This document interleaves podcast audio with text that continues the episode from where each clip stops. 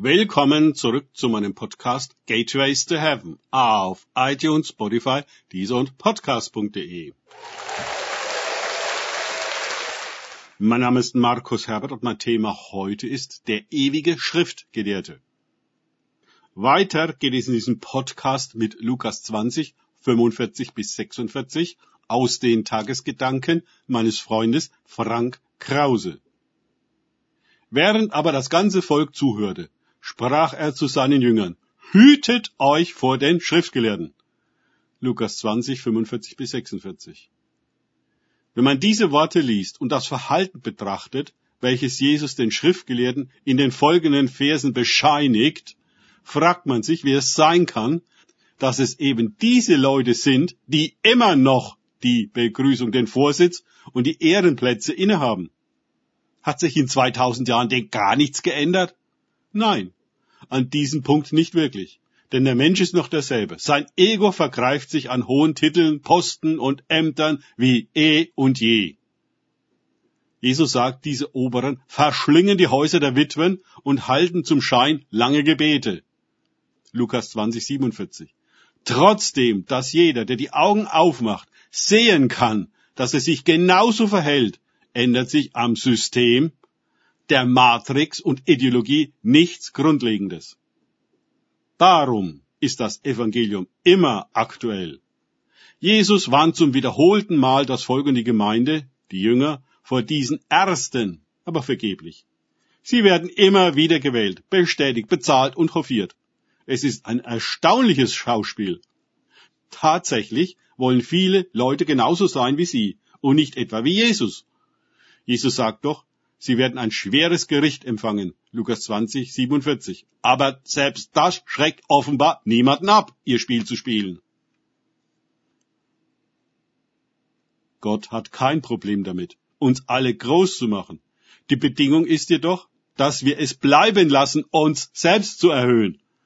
Er vertraut seine Macht jenen an, die keine haben wollen, den Sanftmütigen und Demütigen.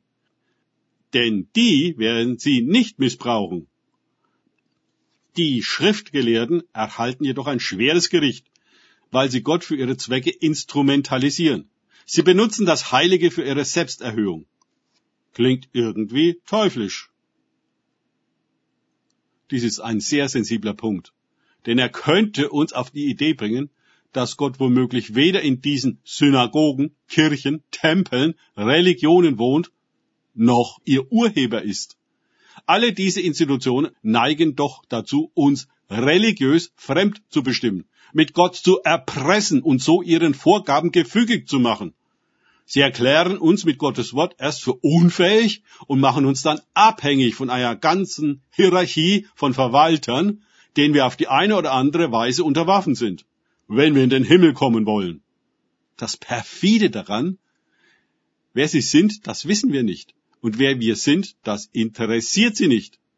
Institutionen brauchen nicht uns, sondern nur unseren Gehorsam, damit sie funktionieren. Das muss uns doch auffallen, dass Jesus keine dieser Institutionen kreiert oder legitimiert hat.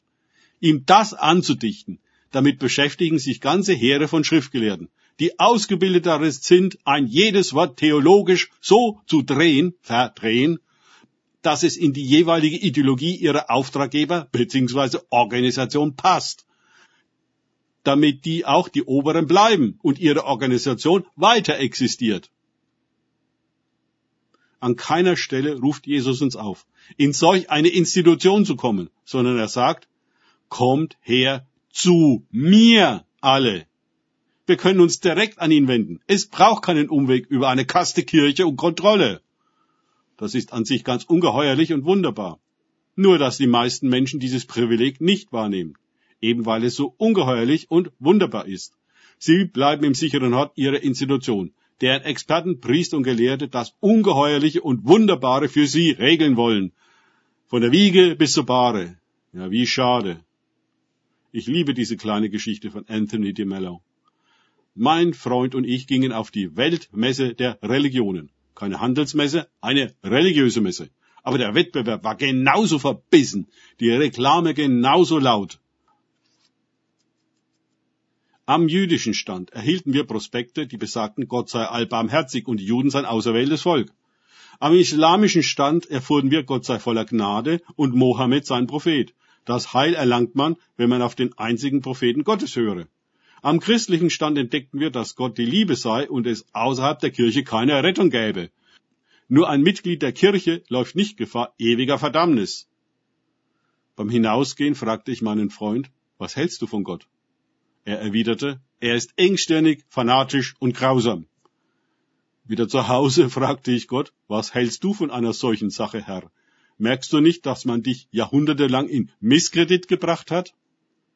Gott sagte, ich habe diese Messe nicht organisiert. Ich hätte mich auch geniert, auch nur dorthin zu gehen. Aus Geschichten, die gut tun, Weisheiten für jeden Tag. Anthony de Mello. Danke fürs Zuhören. Denkt bitte immer daran. Kenne ich es oder kann ich es? Im Sinne von erlebe ich es. Erst sich auf Gott und Begegnung mit ihm einlassen, bringt wahres Leben und die Freiheit des Heiligen Geistes. Gott segne euch und wir hören uns wieder.